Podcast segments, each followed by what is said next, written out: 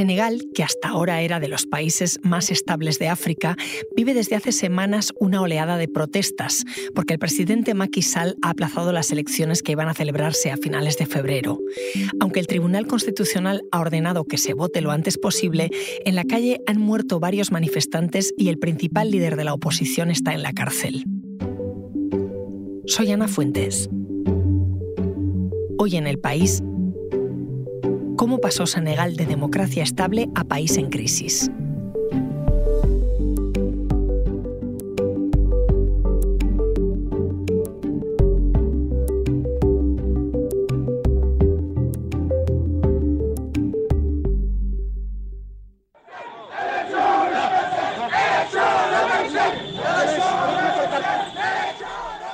Hola Pepe. Hola. Pepe Naranjo es colaborador del país desde Dakar, en Senegal. Cuéntame qué acabamos de escuchar. Estábamos escuchando pues las protestas que estos días han estallado en Senegal porque el presidente del país, Macky Sall, decidió posponer las elecciones presidenciales 10 meses, prácticamente un año.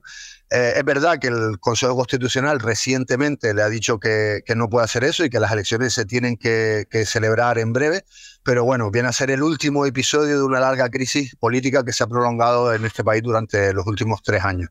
Pero vamos por partes. ¿Por qué el presidente quería posponer las elecciones? ¿Qué razones daba? Bueno, eh, oficialmente Macky alega que había un conflicto entre el Tribunal Constitucional y el Parlamento precisamente por las candidaturas eh, para esas elecciones. El Parlamento, la mayoría que domina el, Parlamento, eh, hablaba de que había dos jueces del Constitucional que habían cometido irregularidades en esa lista definitiva de candidatos y eso abrió un conflicto entre estas dos instituciones. Pero de fondo lo que hay es un, problema político. Eh, el candidato de la mayoría de gobierno que Macky Sall había designado para sucederle eh, es un candidato a Maduba con muy poquito carisma y además eh, se abrió una crisis interna en el partido en el poder. Y con las candidaturas que el Constitucional validó, todo apuntaba a que ese candidato no iba a ganar las elecciones y que la oposición iba a ganarlas. Por tanto, ese miedo a perder frente a una oposición cada vez más popular fue lo que motivó de alguna manera que Macky Sall decidiera retrasar las elecciones para ganar tiempo. Así que se retrasan las elecciones y tenéis ahí una oleada de manifestaciones. ¿Está habiendo respuesta por parte del Estado a las protestas? Sí, estamos hablando de un ciclo que dura ya tres años. ¿no? Ha habido tanto en el 2021 como en el 2023 y, ahora eh, intensas protestas en esos momentos puntuales. Y en todos los momentos la, la respuesta ha sido pues de enorme represión, de violencia por parte de la policía. Estamos hablando de más de 50 muertos en, estos tres años, de cortes de Internet, de periodistas que han sido agredidos y de en general un contexto de represión y de retroceso de, de las libertades. Ese, digamos, es eh, la respuesta que, que el Estado, digamos, ha dado frente a esas protestas.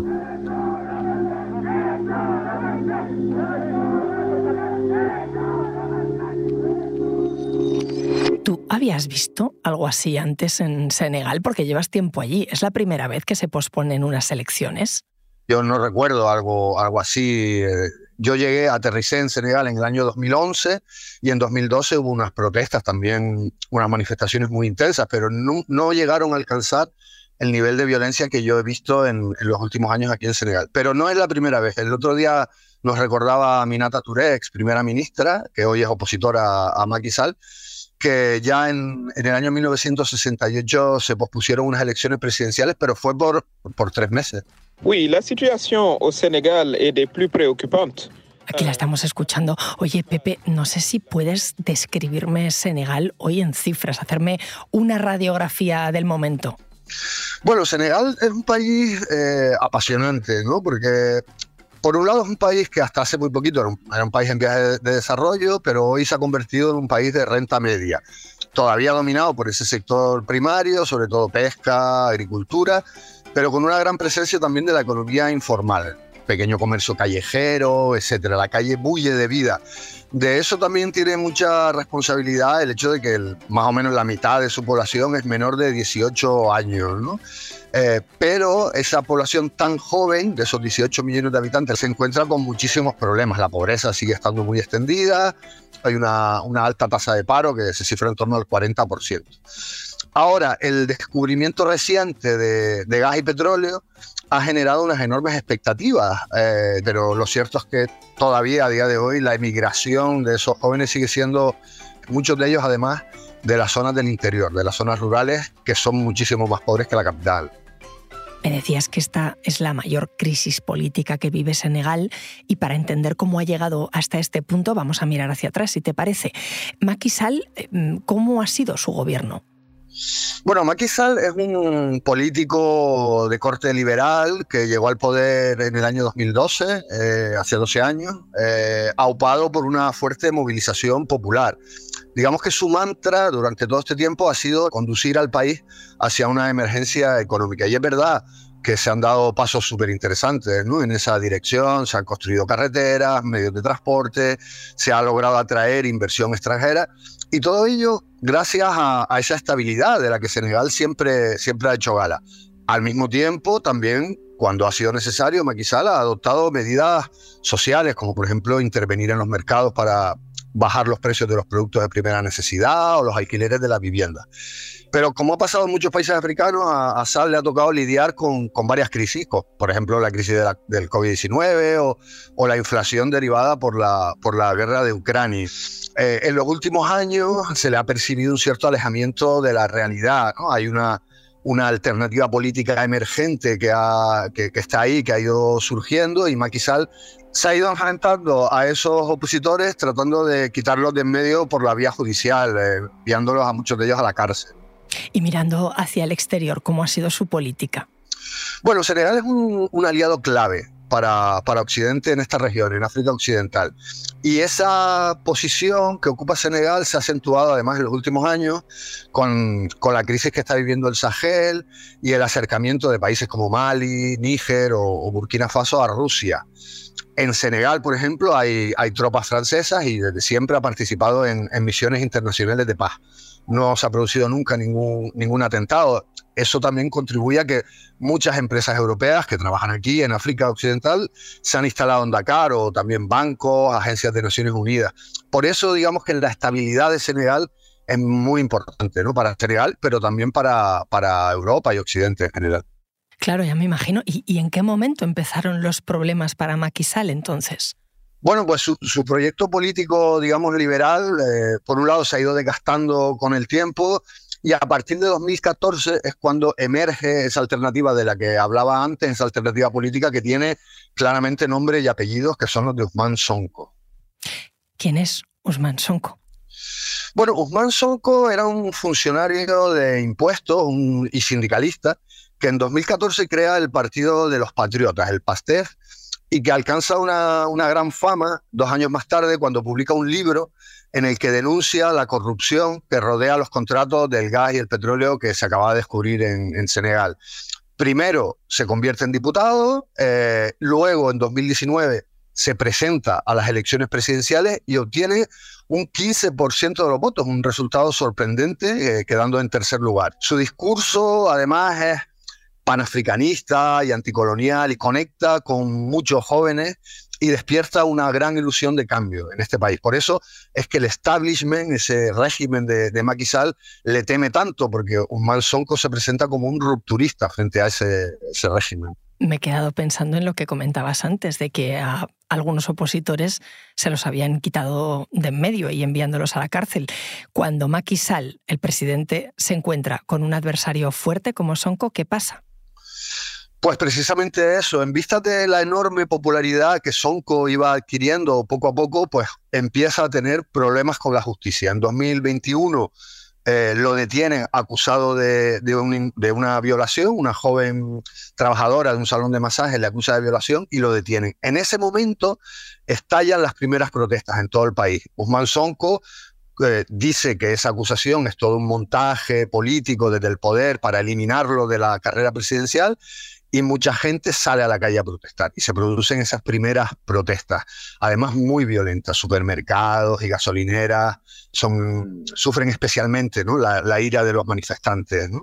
Eh, y ahí es cuando empiezan a, producirse los, primeros fallecidos, los primeros muertos de todo este ciclo de, de protestas. ¿no?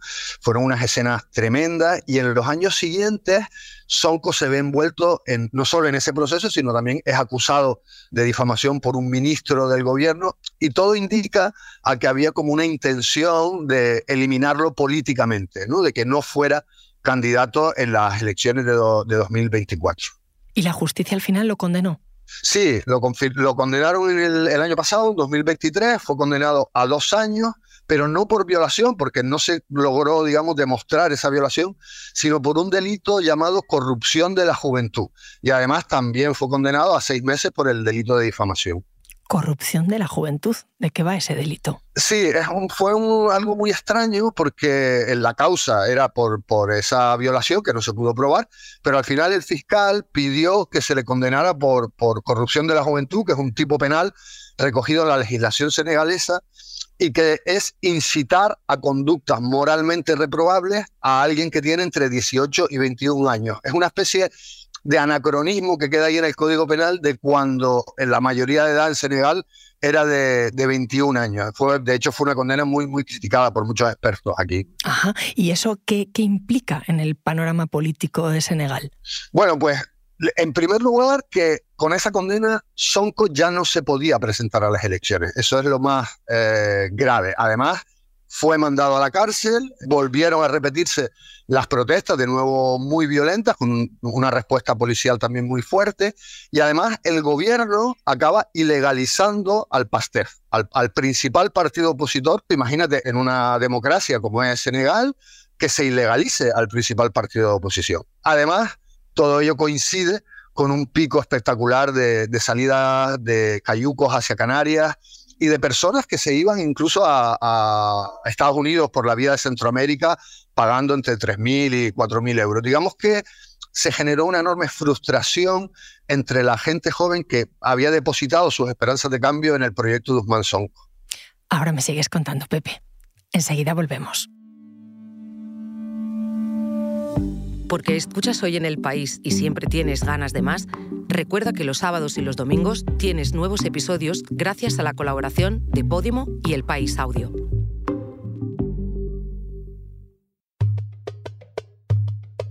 Pepe, estamos charlando de la crisis que vive Senegal, una de las democracias hasta ahora más estables de África. Me estabas hablando del candidato a la oposición que está en la cárcel, de Usman Sonko.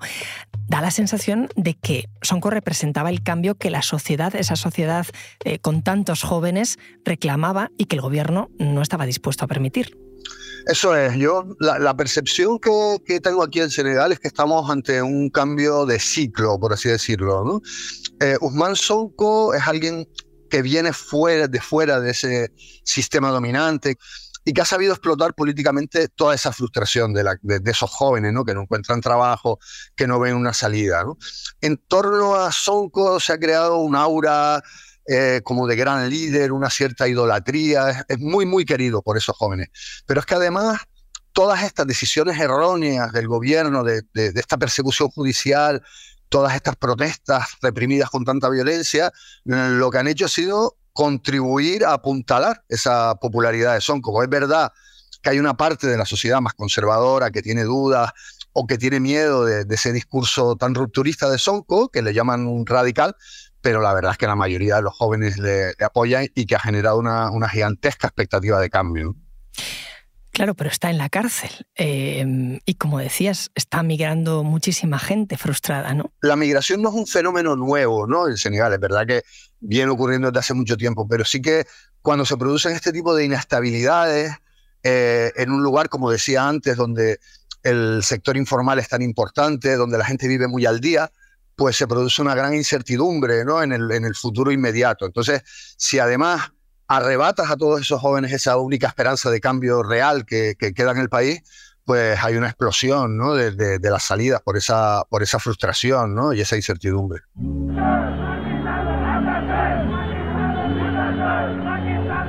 Y es lo que comentabas antes, ¿no? De que cada vez más senegaleses por esta situación están marchándose en avión por Centroamérica pagando entre 3.000 y 4.000 euros. A raíz de esto, eh, Pepe, España está exigiendo visado de tránsito a estas personas que hacen escala en España.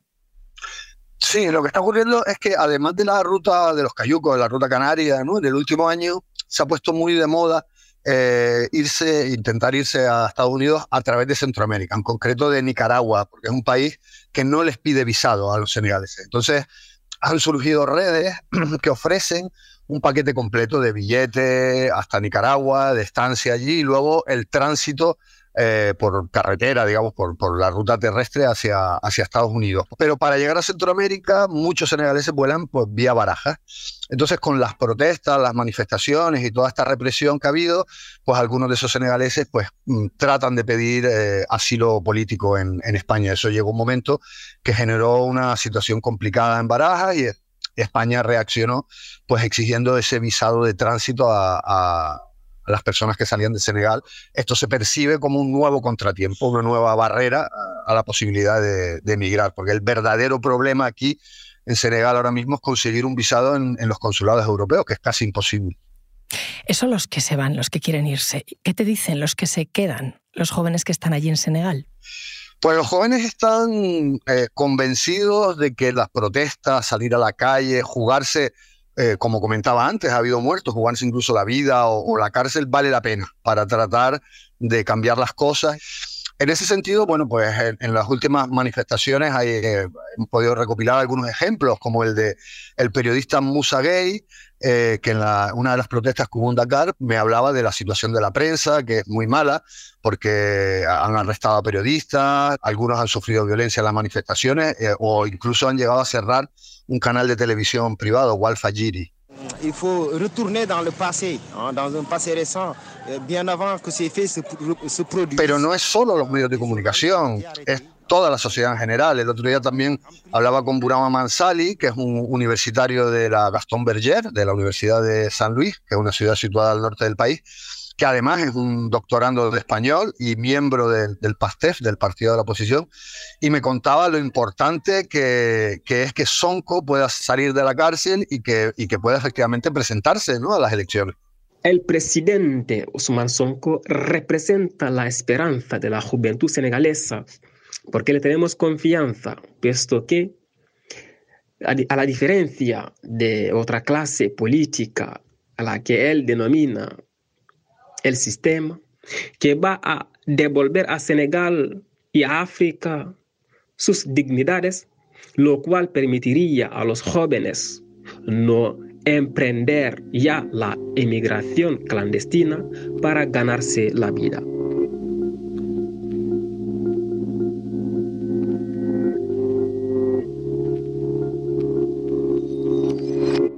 Como me contabas antes, el Constitucional al final ha anulado que se retrasen las elecciones, como había pedido el presidente Sal, y ha dicho que sí, que tienen que ir a las urnas lo antes posible, ¿no? Eso ha supuesto un vuelco ¿no? a toda la, situación. Parece claro, por, lo que ha dictaminado el, Constitucional, que Maquisal sobrepasó ciertas líneas rojas al pretender aplazar nada menos que 10 meses las elecciones. Y ha sido la presión ciudadana, por un lado, y la reacción también de la comunidad internacional con Estados Unidos y la Unión Europea exigiendo que hubiera elecciones, lo que creó el ambiente propicio para que el constitucional finalmente dijera, pues no, usted no puede prolongar su mandato y tiene que convocar las elecciones. El presidente, de hecho, estaba cada vez más aislado, se habían producido dimisiones en el seno del entorno más próximo de Maquisal y del gobierno, y ahora los comicios se tienen que celebrar, en teoría, durante el mes de marzo y tiene que haber un nuevo presidente antes del 2 de abril, que es cuando expira el, mandato del presidente. Aquí en Senegal, lo que yo hablo con la gente, lo que me cuentan, lo que se percibe es que los senegaleses tienen muchas ganas de ir a elecciones, muchas ganas de ir a votar cuanto antes y de alguna manera intentar pasar página de toda esta situación de violencia, de represión, de inestabilidad que dura ya tres años y que, hay un cansancio enorme. Pero Sonko, el candidato de la oposición, está en la cárcel ¿Tienen un plan B? Eh, el agente de Sonko, el Pasteur, ya tiene un candidato alternativo que es Basiru Yomai Fai, quien sí está en la lista final de candidatos. Ya se, se asume que votar a Fai, a este candidato alternativo, es lo mismo que votar a Sonko. Pepe, como me decías, Senegal es una democracia, algo que en esa región en la que estás, en África Occidental, es excepcional.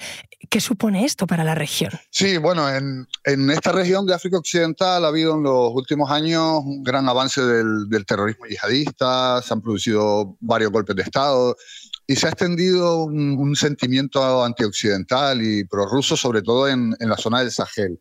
Las juntas militares que gobiernan ahora en Mali, en Burkina Faso o en Níger se han acercado muchísimo a Rusia, han firmado acuerdos militares y económicos. Sin embargo, Senegal se ha mantenido hasta ahora como una especie de oasis de, calma y de estabilidad. Y por eso es uno de los puntos importantes de apoyo para Occidente en la región. Gracias, Pepe. Gracias a ti, un abrazo.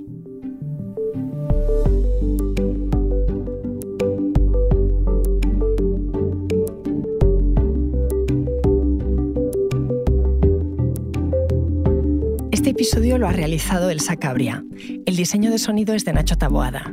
La edición es de Ana Rivera y la dirección de Silvia Cruz La Peña. Yo soy Ana Fuentes y esto ha sido Hoy en el País.